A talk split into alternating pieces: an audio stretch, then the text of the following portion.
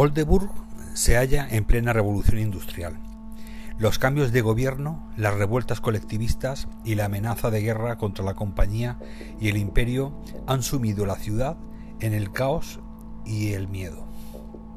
Atrás queda un glorioso pasado académico y de progreso científico, que abrió las puertas a una era de maravillas técnicas y mecánicas, y de miseria. August Meindel el asombroso calculista relámpago se enfrenta a un problema matemático cuya resolución se resiste incluso a los más avanzados motores analíticos de la compañía y que podría decidir el resultado de la lucha por el control de la realidad.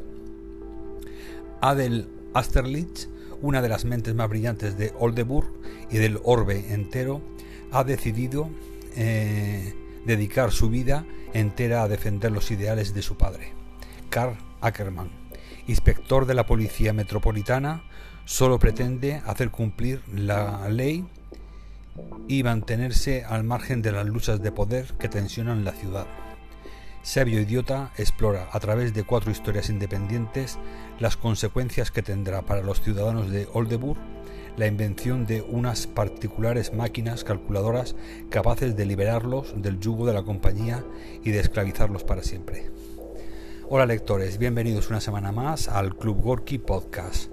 Esta semana os traigo otra novela eh, breve, cortita, de ciencia ficción, muy adecuada para el, el verano. Pues se trata de una novela de 192 páginas en las que un matemático vivirá aventuras en base a una ucronía en un entorno steampunk eh, nos hallamos en una ciudad que sufre los embates de una guerra contra el imperio y movimientos revolucionarios colectivistas. Estructurado en cuatro partes interconectadas, la trama se desarrolla de forma ágil y trepidante.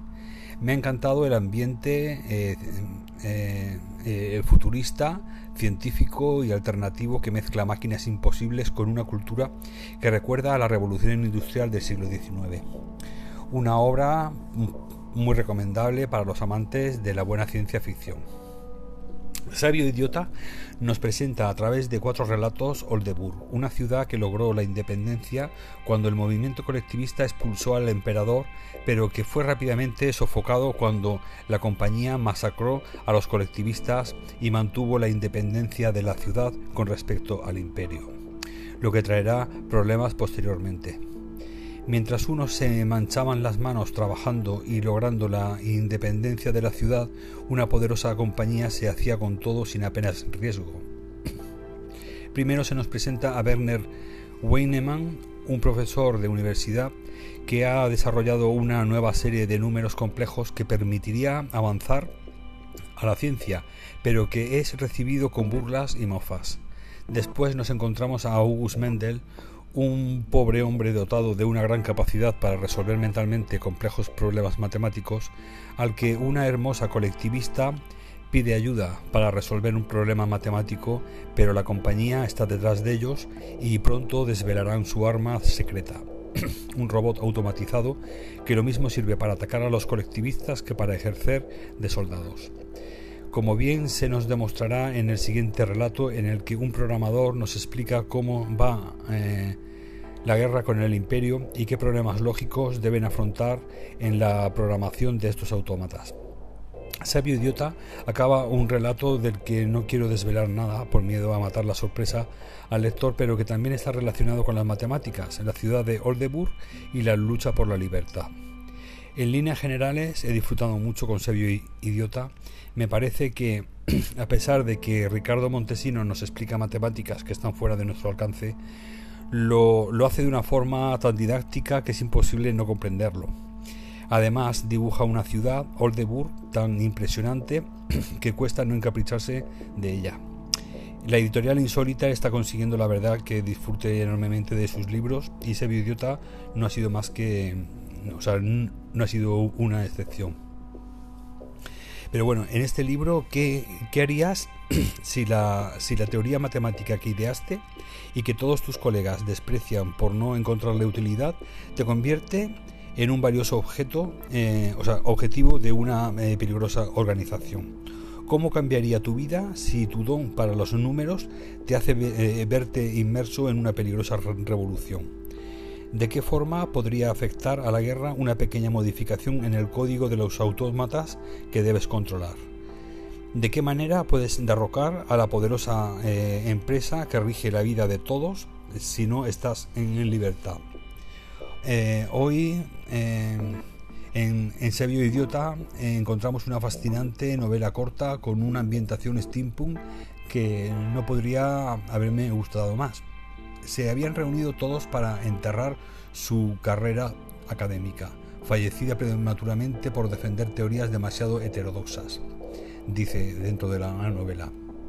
Una de las particularidades del libro es que está compuesto por estas cuatro historias, tres relatos y una novela corta que en un primer momento pueden ser tomados como independientes, aunque se desarrollen en el mismo escenario, Oldenburg. Una ciudad convulsa y con una ambientación muy germánica que está inmersa en plena revolución industrial. Una urbe que iremos descubriendo en, mayor profundidad y a la que veremos evolucionar a medida que descubrimos las historias que se irán narrando. El primer relato, La Torre de Papel, nos cuenta la historia de Werner Weinmann, un profesor adjunto de matemáticas que ve cómo la teoría a la que dedicó años de su vida eh, solo ha conseguido acabar con su carrera profesional. Pero será precisamente esa teoría eh, matemática eh, que sus colegas desprecian, lo que le llevará a verse inmerso en una lucha de poder y control de un multiverso que él ni siquiera podría imaginar. Una muy interesante manera de presentarnos tanto a la ciudad como al mundo eh, en el que está inserta con sus fascinantes e ilimitadas posibilidades. Según dice en el libro, eso es comprendo de repente lo revolucionario del colectivo, la idea de que las personas podríamos darle forma al mundo. Le sigue la novela corta que da título al libro, Sabio Idiota. Allí conoceremos a August Mendel, el asombroso calculista relámpago, un hombre de mediana edad y con diversidad eh, eh, funcional que se dedica a realizar cálculos matemáticos como parte de un espectáculo de variedades.